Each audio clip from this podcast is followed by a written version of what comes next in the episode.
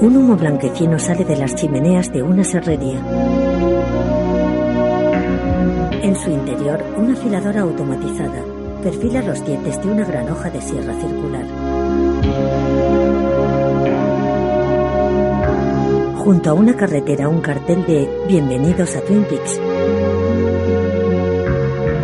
Twin Peaks. Protagonizado por Kyle MacLachlan, Michael Onkin.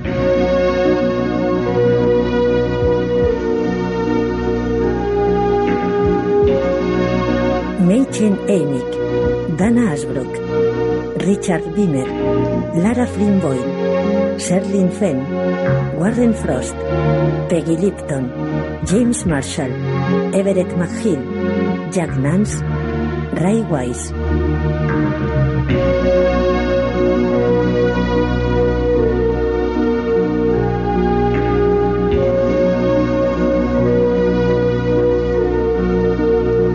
Johan Chen como Jocelyn Packard y Piper Laurie como Catherine Martin. Creado por Mark Frost y David Lynch.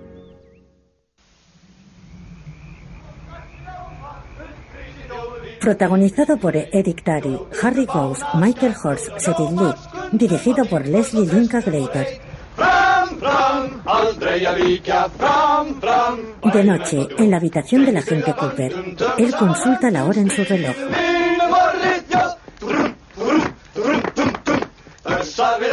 Diane, las 4.28 de la madrugada. Acaban de despertarme con un estrépito de mil diablos con una canción que seguramente podrá escuchar. ¿La puede oír?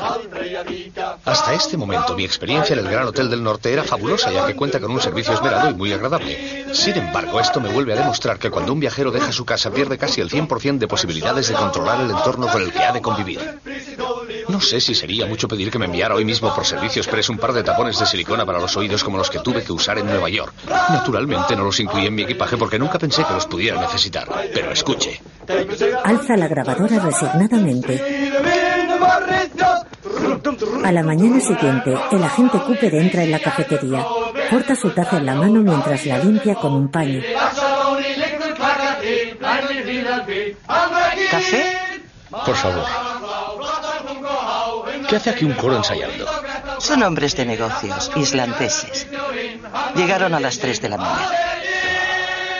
Están en mi planta. Mm, mala suerte. Les daré un día de plazo para que reajusten su reloj biológico. A ver cuánto les dura la euforia.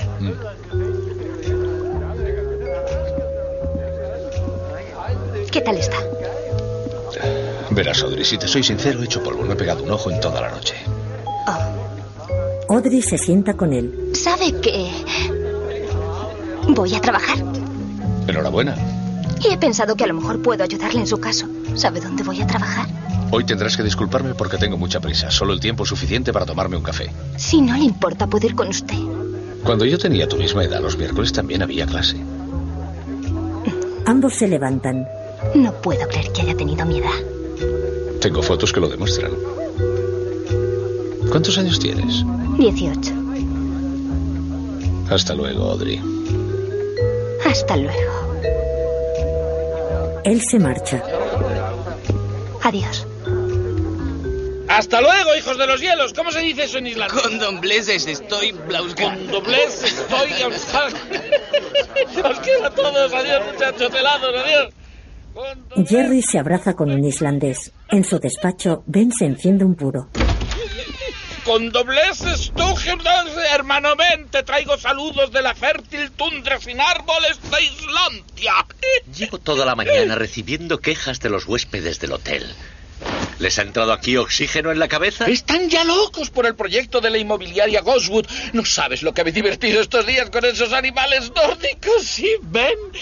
Me he enamorado, me he enamorado. Se llama Eva y es como una reina de las nieves cuya sonrisa es un amanecer sobre un témpano de hielo. Su mirada puede cegarte. Y mira, mira, me lo ha regalado. Una pata de cordero entera. ¿Eh?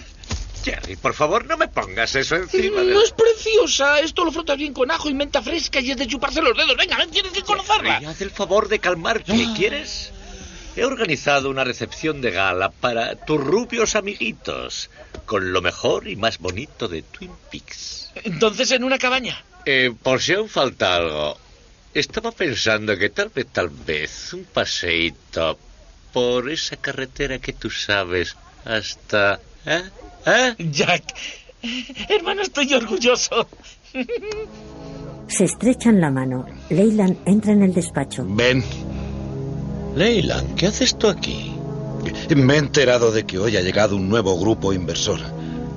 Si puedo hacer algo, yo... Leyland, lo mejor que puedes hacer es seguir al pie de la letra las indicaciones del médico. Tienes que descansar. Escucha, Ben. Ben le coge por los hombros. Necesito hacer algo. Tener la cabeza ocupada. Leyland, lo que necesitas es descansar, compréndelo. Eh, Vete una temporada. Llévate a Sara. Tengo miedo. Tengo miedo de... Ben le hace gestos a Jerry para que se lleve a Leyland. En la calle. Estamos en el apartamento de Jack Reno. Ven acá en cuanto puedas. Buenos días. Buenos días. ¿Qué hay de nuevo, Harry? Jack Renault tiene nacionalidad canadiense. Trabajaba en la madera en este lado de la frontera hasta que hace un par de temporadas calculó un tonelaje algo excesivo. Y entonces empezó a servir en la barra. ¿No queda ningún donuts? Claro. Andy. Gracias. Regados con café abundante. Esta noche no he dormido casi nada. Sí, se le ve algo ojeroso. Han instalado a un grupo de locos islandeses en mi misma planta. ¿Hay rastro de Jack Renault?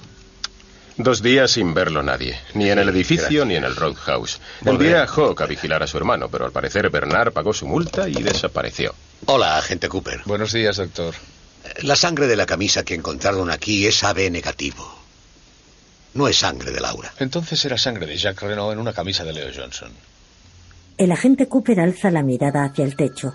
Los demás le imitan. Andy regresa con donuts. Gracias, Andy. Cooper muerde con voracidad un donut. Necesito que me busque algo. Sí, en hematología. Eh, ¿Qué hay de Leo Johnson? ¿Qué ¿Puedes tipo de sangre tiene La Jack? búsqueda comenzó anoche. Todavía nada. Harry, Jack Renault. ¿me aupa, por favor? Venga. Arriba. Uh. Harry impulsa al agente para que éste pueda alcanzar el techo. La sangre de Jack Renault es AB negativo. Gracias, doctor. De nada. Caramba, caramba. El Flesh World otra vez. Sí. Harry, ¿se acuerda del anuncio con la foto de Ronette Pulaski? Claro que me acuerdo. Estaba en el interior de la revista en un sobre en blanco, sin nombre. Esto es una buena pista. Los lectores escriben cartas respondiendo a los anuncios y las envían a la revista. Y la revista se las envía a los anunciantes. No hay contacto directo. Cooper descubre un sobre en la revista. Red recibía sus cartas en un apartado de correos. Eso es un código postal. Y no creo que me equivoque si digo que este apartado de correos está a nombre de Jack Renault. Sabremos quién escribía a Ronet. El matasellos es de Georgia. Él abre el sobre. El doctor se ubica junto a ellos. Caray. No sé. Esta espesa barba desdice el efecto de la ropa interior, ¿no le parece? Cooper le pasa una foto a Harry. Oye, un capullo de Georgia. Mentecato. Por cierto, Harry, ¿se ha fijado que el camión de Leo está en la foto de la otra página? Harry observa atentamente la revista. El camión está aparcado en el exterior de casa de Leo. Dentro, Cyril le sirve un plato a Bobby. Me encanta que guises para mí. A Leo no le gustan mis guisos. Leo perdió el tren contigo. Tu mayor equivocación fue descender hasta el undécimo grado casándote con ese camionero. Haría si se presentase aquí ahora? Ven aquí. Ven aquí. Bobby la coge y la sienta en sus rodillas. La besa el cuello. Él saca una pistola. ¡Eh! ¡Leo! Tío, ¿cómo te va? ¡Qué sorpresa! Bueno, Leo, Shelly me ha contado que dices que no te gustan sus guisos. Pues escucha, Shelly y yo vamos a sentarnos mientras tú nos preparas el desayuno a los dos. Y si se te ocurre volver a decirle una grosería como esa a una niña tan bonita, te dejo la cara destrozada, ¿eh, tío? Se levantan alarmados y miran por la ventana. El ayudante del sheriff, ya sabes, haz lo que hemos dicho y todo saldrá bien. ¿De acuerdo? Mm. Bobby se esconde. Cecil da unas caladas a un cigarrillo. Ella camina hacia la puerta.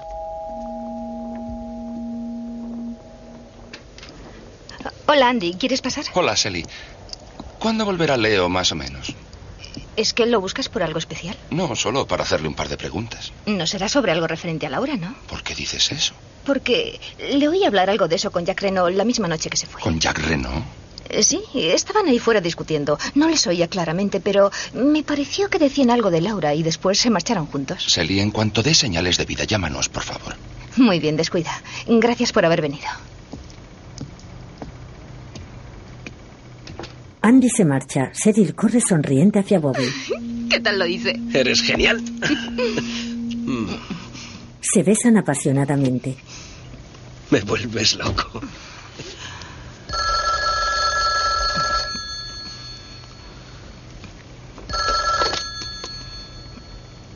Diga. Shelley, Hola, Leo. ¿Desde dónde llamas? ¿ha preguntado alguien por mí? ¿Que si ha venido alguien preguntando por ti? ¿Por qué iba a venir alguien preguntando por ti? ¿Estás segura de que no ha ido nadie? Qué desconfiado te vuelves cuando te pasas dos días fuera de casa. ¿Cuándo piensas volver? Pronto, está todo en orden. Sí, todo va bien, Leo. Bobby le pasa la pistola a Cecil. Te espero. Te echo de menos, Shelley. Yo a ti también. Un camión que transporta troncos de madera se detiene en la gasolinera de Ed. Él revisa el motor de un coche. Llega Norma. Hola, guapa. No te importará que haya venido. ¿O no?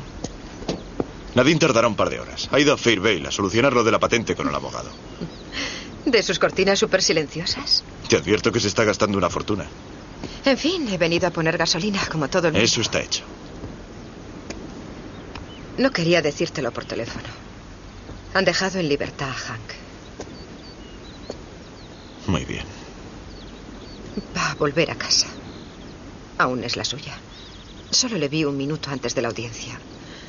Alimentaba tantas esperanzas que no quise decirle nada en ese momento. No tienes que explicármelo. ¿Le has dicho tú algo a Nadine ya? No, aún no. ¿Esperas que sea yo la primera? No. Es que Nadine no está bien. ¿Qué quieres decir? No lo sé. Creo que yo sí. Yo no quiero hacerte sufrir. Sí, eso es lo que nos pasa. Por no querer hacernos sufrir, nunca tomamos lo que más deseamos.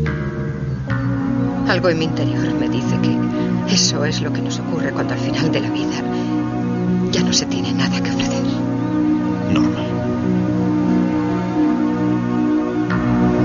No me llames. Bueno, durante algún tiempo.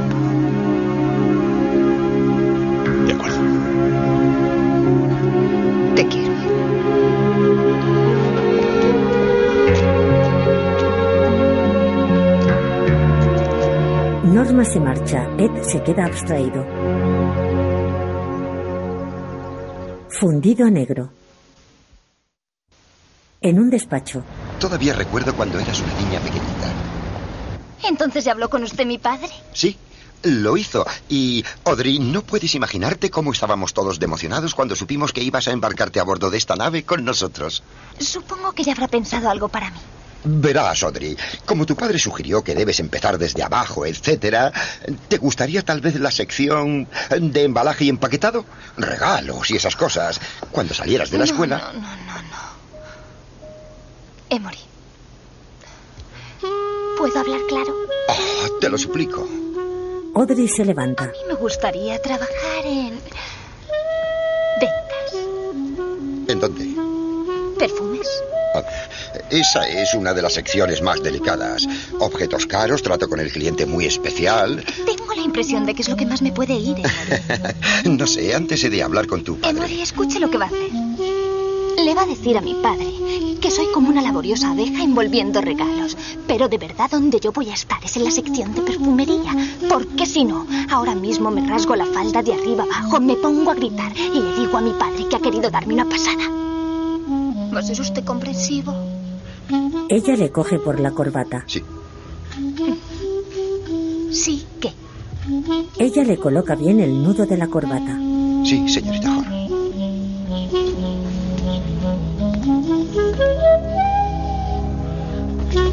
Audrey vuelve a su asiento. ¿Me explica algo de mi nuevo trabajo? Donna camina junto al lago.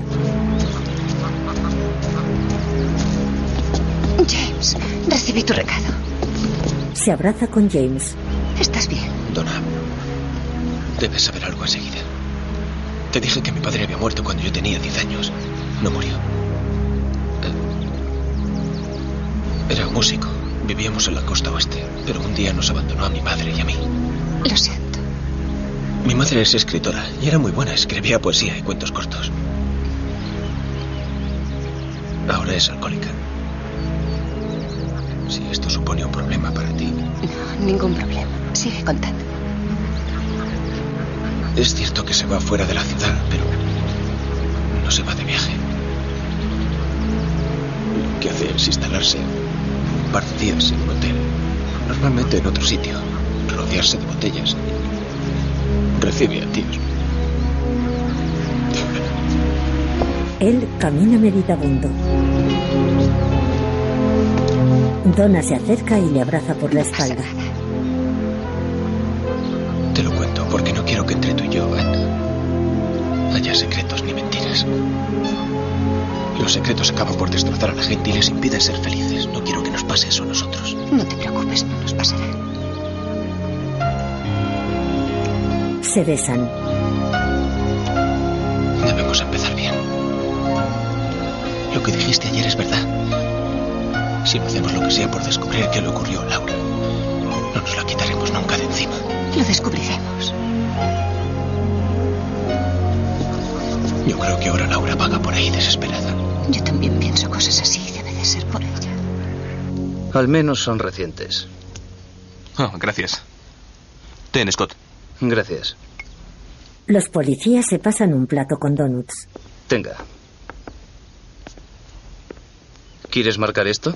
Sí, por duplicado. ¿Tenemos algo como esto? Sí, esa misma piedra. Ya la hemos visto antes. Márcala por duplicado. Cooper encuentra unas fotos en el interior de un armario. rojas. Este apartado está registrado a nombre de Jack Renault. Eh, serán las cartas respondiendo al anuncio de Ronet en la revista. A ver si hay alguien que conozcamos. Eh, Hawk, páseme la revista. ¿Qué es lo que hay? Dos anuncios diferentes enviados al mismo apartado de correos. El de Ronet y otro. Cooper rebusca en la revista. Sí, aquí está. Estudiante solicita ser educada en el amor. Respuesta solo hombres maduros y generosos. Utiliza una lupa. Es Laura. ¿Tiene algo para identificarla? Las cortinas. Las cortinas. Las cortinas rojas, las que vi en mi sueño. Cooper les muestra a Harry y a Jock la foto que ha encontrado en el armario. ¿No son demasiados 500 litros de combustible para calentar este apartamento? No, esas huellas ¿Y ya las tomé. para yo. una cabaña? Exacto, Sí, una seguro. casa de campo. El hermano de Jack habló algo de un lugar cerca de la frontera. Hay que preparar merienda. Vamos al bosque a pasear. En la cafetería. Hank introduce una moneda en la máquina gramola. Llega Madeleine. Madeleine. Hola. Hola. Hola. Hola, soy Madeleine Ferguson. Podéis llamarme Maddie. Habéis sido tan amables los dos. Prácticamente no conozco a nadie en la ciudad, excepto a tía Sara y tío Leyland. Y no tienen el ánimo, como podéis figuraros, demasiado subido. ¿Quieres beber algo? Coca de cerezas me apetece. Voy por allá. James va a la barra. Madeleine. Si yo te pidiera que no dijeses absolutamente nada a nadie de esto, ni siquiera a tus tíos, ¿guardarías el secreto? Debe ser un enorme secreto. Lo es. James y yo conocíamos a Laura mejor que nadie. Y sabemos que debía estar metida en algún lío tremendo, peor del que pudiéramos imaginar. ¿Qué lío? Preferiría no hablar mucho de cosas que aún no se han comprobado. James regresa. Es que lo tenéis que comprobar. Queríamos mucho a Laura. Tenemos miedo de que nunca llegue a saberse la verdad o de que nunca cojan a la persona que la mató. Nos hemos jurado por su memoria que eso no puede pasar. Pero es que sabéis quién la mató. ¿Tenemos alguna idea? Queríamos contarte esto porque tú puedes ayudarnos. ¿Cómo os puedo ayudar yo? Laura alguna vez me dijo que en su casa tenía un lugar secreto, un lugar oculto, tal vez en su cuarto, esto no lo sé, que nadie más conocía. Y pensamos que Laura pudo dejar algo ahí que nos lleve al asesino. Contad conmigo, de veras. El día anterior a su muerte, tuve el presentimiento de que algo le pasaba. Siempre me he sentido unida a ella, por eso he venido. Como sabéis, yo no podía conocerla mucho y, sin embargo, la conocía. Nuestros padres siempre decían que nos parecíamos muchísimo. Llámame en cuanto necesites algo. No creo que ella tenga problemas. Eso es estupendo. Hank escucha desde la mesa contigua. Sostiene la ficha de dominó en la mano. Hola. Hola, Norma. Dos reinas de la belleza en un campo de refugiados. Pues no sabes lo bien que te han dejado. Ahora lo único que me falta es que se me rompa una uña al fregar los platos. Hola, Norma. Hola, Hank. ¿Te sorprende verme? Sí. Cyril deja a Norma y a Hank a solas. Es el apaño de Leo. Esposa. Ese Leo. Tan impulsivo. Pues no tiene muchas carnes. Oye, no esperaba un beso ni nada de eso. Ya sé que tendré que ganarme de nuevo tu corazón. Pero, Norma, déjame intentarlo.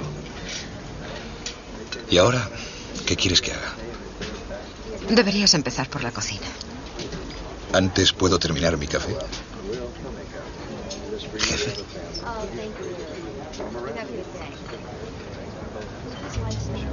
Él bebe. Sally les observa desde la distancia. En una televisión se ven escenas de la telenovela Invitación al amor.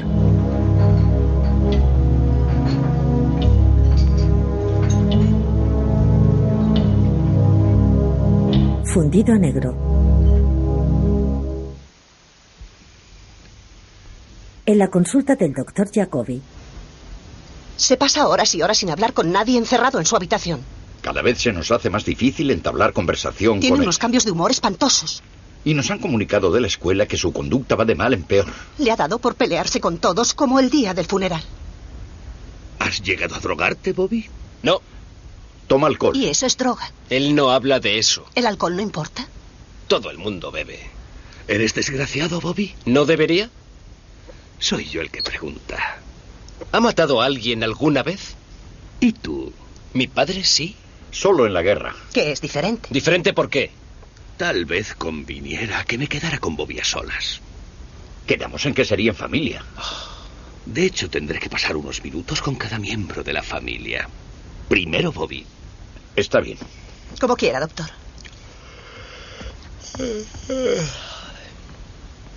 los padres se marchan. Bobby bosteza de forma manifiestamente. El doctor se levanta y se sitúa frente a Bobby. Él le mira confuso. Vamos a dejar de hacer crucigramas. Así que tus padres no entienden lo que estás pasando. Esto empieza bien. ¿Qué tal si hablamos de Laura? Muy bien, está de moda hablar de Laura. ¿Qué pasó la primera vez que Laura y tú hicisteis el amor? Pero, tío, ¿qué pregunta es esa? Bobby, ¿tú lloraste? ¿Que sí qué? ¿Y después que hizo Laura se rió de ti?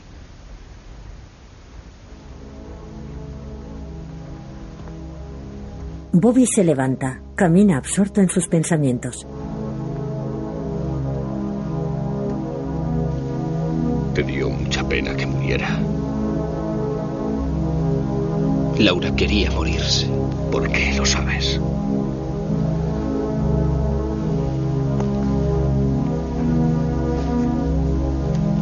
Porque ella me lo dijo. Él se echa en el diván. ¿Y qué más te dijo? ¿Te dijo que en el mundo no existía el bien? Decía que el hombre trata de ser bueno, pero que en realidad todos están podridos. La mayoría. Y decía que cada vez que hacía algo para lograr un mundo mejor, en su interior se desataba algo que la empujaba a un auténtico infierno, a una oscura y cada vez más profunda y tenebrosa pesadilla, de la que cada vez le costaba más despertar. ¿Tuviste en algún momento la sensación de que Laura ocultase un espantoso secreto? Sí. Tanto que quisiera morir por eso. Sí. Tan terrible como que conscientemente buscara las debilidades del hombre para agrandárselas, tentándolos, empujándolos a hacer cosas denigrantes. Sí. Quería corromper a todo el mundo, porque así era como ella se sentía. Sí. Fue lo que te hizo a ti, Bobby. Bobby rompe a llorar. Eso fue lo que te hizo. Me hacía vender drogas para así obtenerlas de ella. El doctor le da unos golpecitos en el pecho.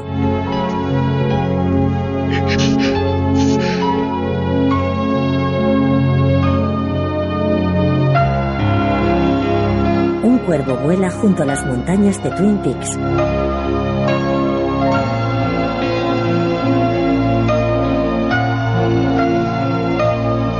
En un bosque, Cooper, Jock, Harry y el doctor siguen un rastro.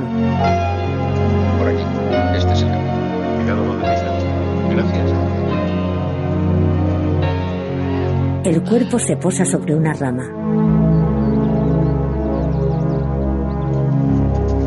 Jock va al frente del grupo. ¿Qué ha visto, Hawk?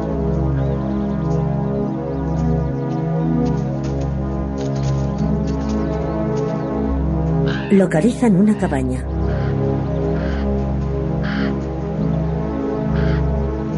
No es la cabaña que buscamos. Tal vez sí, o tal vez no. Doctor, habrá que darse la vuelta. Es lo mejor que podríamos hacer.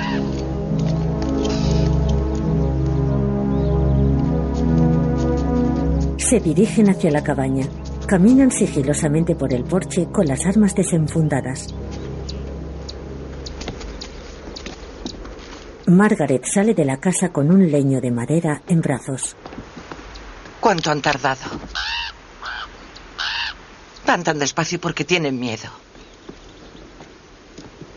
Vamos, entren. Ahí mi leño no les dirá nada. Ellos entran en la casa.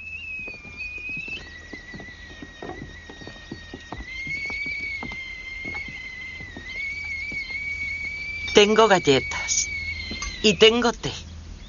De café nada. Muy amable, señora, pero no creo que... ¿Galletas de qué? De azúcar. Aquí no nos ven las lechuzas. Nos vendrá bien una taza de té. No hagan caso de lo que vean y pasen. Gracias, Margaret. Lo dejaremos que se haga. Los cinco se sientan a una mesa. El agente Cooper trata de coger una galleta. La mujer le golpea la mano. Espérese al té. No se van a escapar. ¿Nos esperaba, Margaret? Desde hace dos días. Pero eso es cosa suya.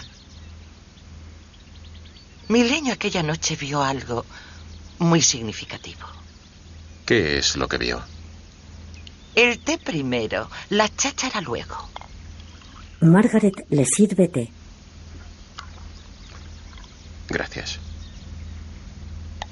Mi marido era transportista de maderas. Oh. Vio al demonio. El demonio es tan cobarde que se esconde en el fuego por el humo. Fue el día después de la boda, ¿verdad, Margaret? El bosque está lleno de espíritus vagando, Margaret. Ella coge el leño. Pregúntele ya. Se lo acerca al agente Cooper. Harry le lanza una mirada cómplice. Cooper se inclina hacia el leño. ¿Qué fue lo que viste aquella noche? La noche que mataron a Laura. Deja que se lo diga yo. La mujer acaricia el leño. Sombra. Risas. Volaban lechuzas. Trampas cerrando el paso. Risas. Dos hombres.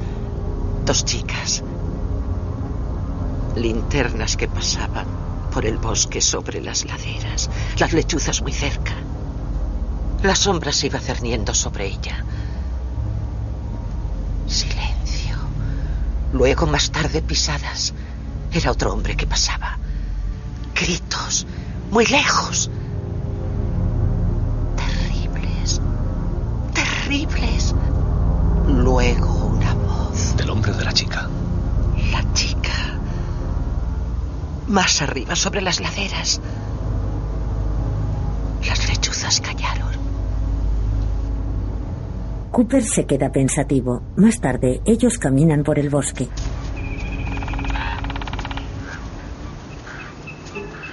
Las dos chicas eran Laura y Ronet. Los dos hombres, Jack. y Tal vez Leo. Podría ser. ¿Quién es el tercer hombre? ¿Lo oye? Por ahí.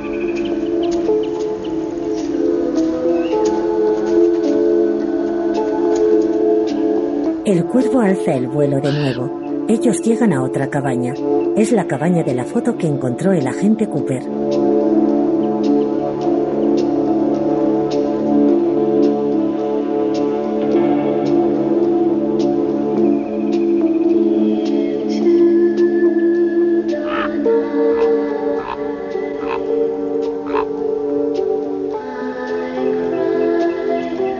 Ellos se acercan agachados a la cabaña. Llevan las armas desenfundadas. Harry indica al doctor que no avance más. Él obedece y se sienta junto a un árbol. En el interior de la cabaña, un vinilo gira en un tocadiscos. Ellos entran. Llevan las armas en alto. Unas cortinas rojas cubren las ventanas. El agente Cooper utiliza una navaja para apartar la aguja del tocadiscos. Canción dice caen las sombras y siempre hay música en el aire. Waldo. Aquí hay algo. Harry encuentra una jaula con un grajo. Jock localiza una cámara. Cooper examina el suelo.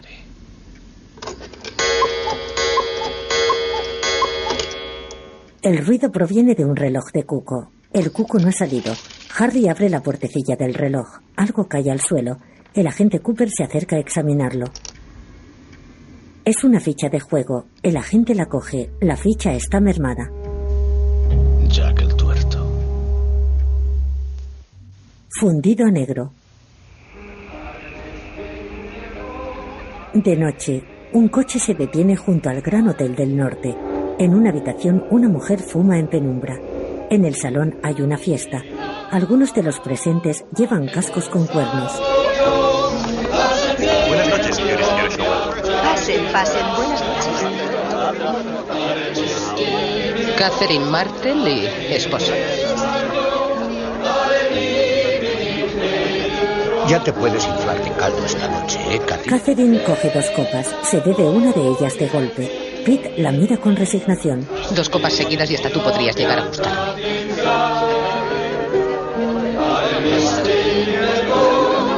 Catherine se pierde entre la multitud. Pone su atención en el piano.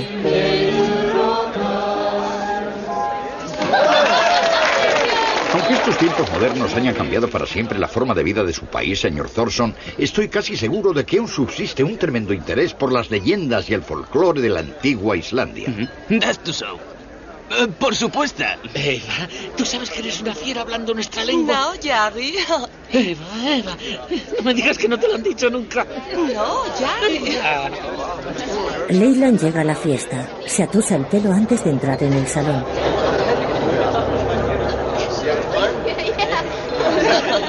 ¿Puedes imaginarte el potencial que podría resultar de una mutua investigación sobre nuestros polos genéticos respectivos? Eva, eh, quiero cocinar para ti. Ben habla con unos islandeses. Catherine le observa desde la barra. Bueno, y a que no saben qué se obtiene del cruce de un noruego con una sueca. Un socialista que quiere ser rey. Recuerdo que sería por los años 50 más o menos, cuando fui a su país. Bonito, muy bonito. Me gustó, a pesar de que casi no había árboles. Pero Ella vuelca una copa sobre un pie de Ben. Él se gira hacia ella desconcertado. Perdón, discúlpenme. Espérame en mi despacho. Déjame despedirme. Tengo la ira del infierno. ¿Qué? Dos minutos. Ah, Thorson. ¿Le resulta conocida la palabra nuance? Audrey ve a Catherine entrando en el despacho de Ben.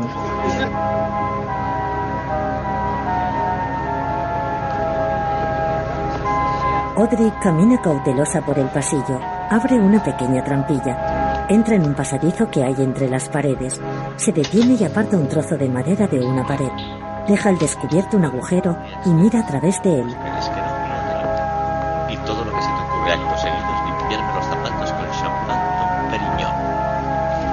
Catherine, ¿qué estás rumiando? ¿De dónde has sacado esta ficha de póker de mil dólares que se cayó ayer de tus pantalones? Sabía que te gustaban las mujeres con cierta experiencia, pero... Jerry me la dio. Creía que la había perdido y me trae suerte. Me alegra que la encontrases tú. Ella le da una bofetada. ¿Ya has acabado? Le da otra. Sí. Ven aquí. Ben la coge con deseo y la besa. La tumba sobre la mesa. Vamos a quemar la serrería esta noche. No, no, amor. Le daremos a Josie una nueva oportunidad de venderla mañana. Y para ello ya tengo encargados los servicios de un cualificado profesional. un poco de menta. Audrey tapa el agujero con la madera.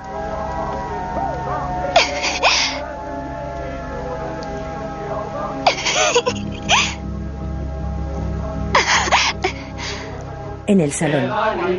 Oiga, a ver si lo he entendido bien. ¿Todo su país se encuentra más arriba de la línea arbórea?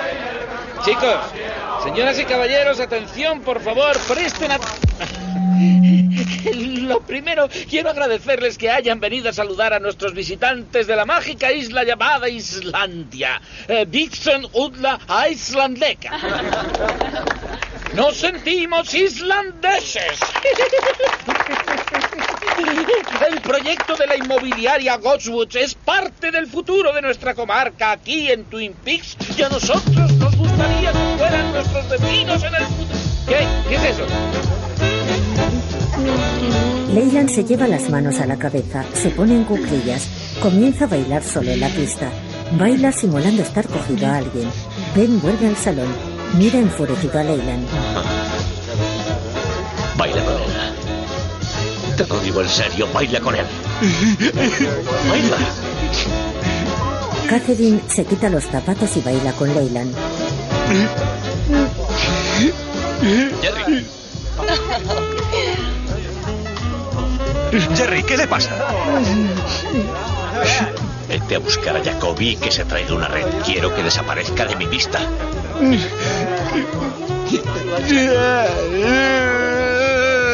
Leyland se lleva las manos a las sienes. Catherine le imita simulando que es un paso de baile. Jerry. Jerry.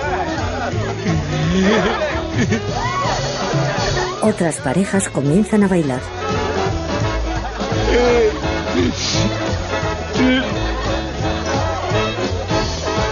Audrey contempla la escena escondida tras un mueble. Ella llora.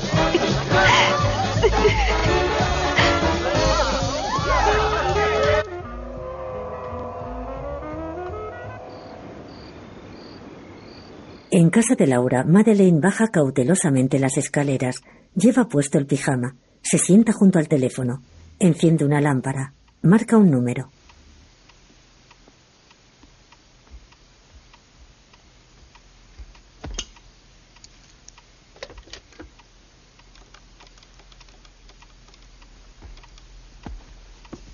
Dona, soy Maddie. Estuve buscando en su habitación y me acordé de que de pequeñas escondía los cigarrillos en su cama. He deshecho toda la cama y en el somier había escondida una cinta. Leila. Es mi tía, os veré mañana. ¿A dónde has ido? Y llevad un cassette para oírla.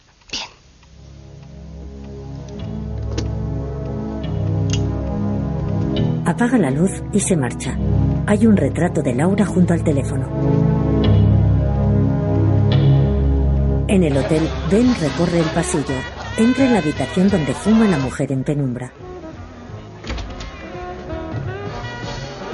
Ben se acerca a la mujer. Él enciende la luz del escritorio. La mujer es Josie.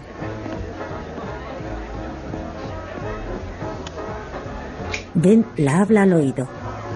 ¿Te ha visto alguien venir aquí? No. ¿Te das cuenta del riesgo? Si alguien nos viera. Estaba escondido en su escritorio donde tú me dijiste. Ben coge el libro de cuentas de Catherine. Ya podemos proceder. ¿Cuándo? Ben la coge una mano. Mañana por la noche. Él le besa la mano. En su casa, Cecil se enciende un cigarrillo con un fuego de la cocina. Recorre nerviosa la estancia. Se sienta.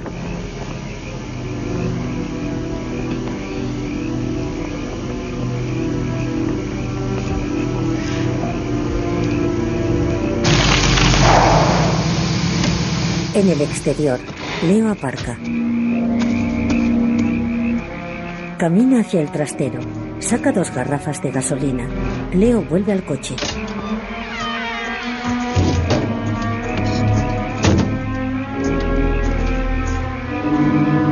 Un hombre se acerca por la espalda y le propina varios puñetazos. El hombre tira a Leo al suelo y se pone sobre él. Te dije que cuidaras la tienda, no que abrieras con tu propia licencia. Obedece, Leo. La próxima, te levanto la tapa de los sesos antes de matarte. Hank se marcha. Leo entra en la cocina. Tráeme una cerveza. Leo, cariño, ¿qué te ha pasado? ¡Tráeme una cerveza! Leo empuja a Cecil. Ella cae al suelo. Vamos, levant. Asustada, Cecil saca la pistola. ¿Qué diablos haces con eso? No volverás a pegarme, Leo. No me toques, no te acerques a mí, Leo. Estúpida mosca muerta. No tienes agallas. Cecil tira la pistola y se tapa el rostro. La lámpara se mueve violentamente de un lado a otro.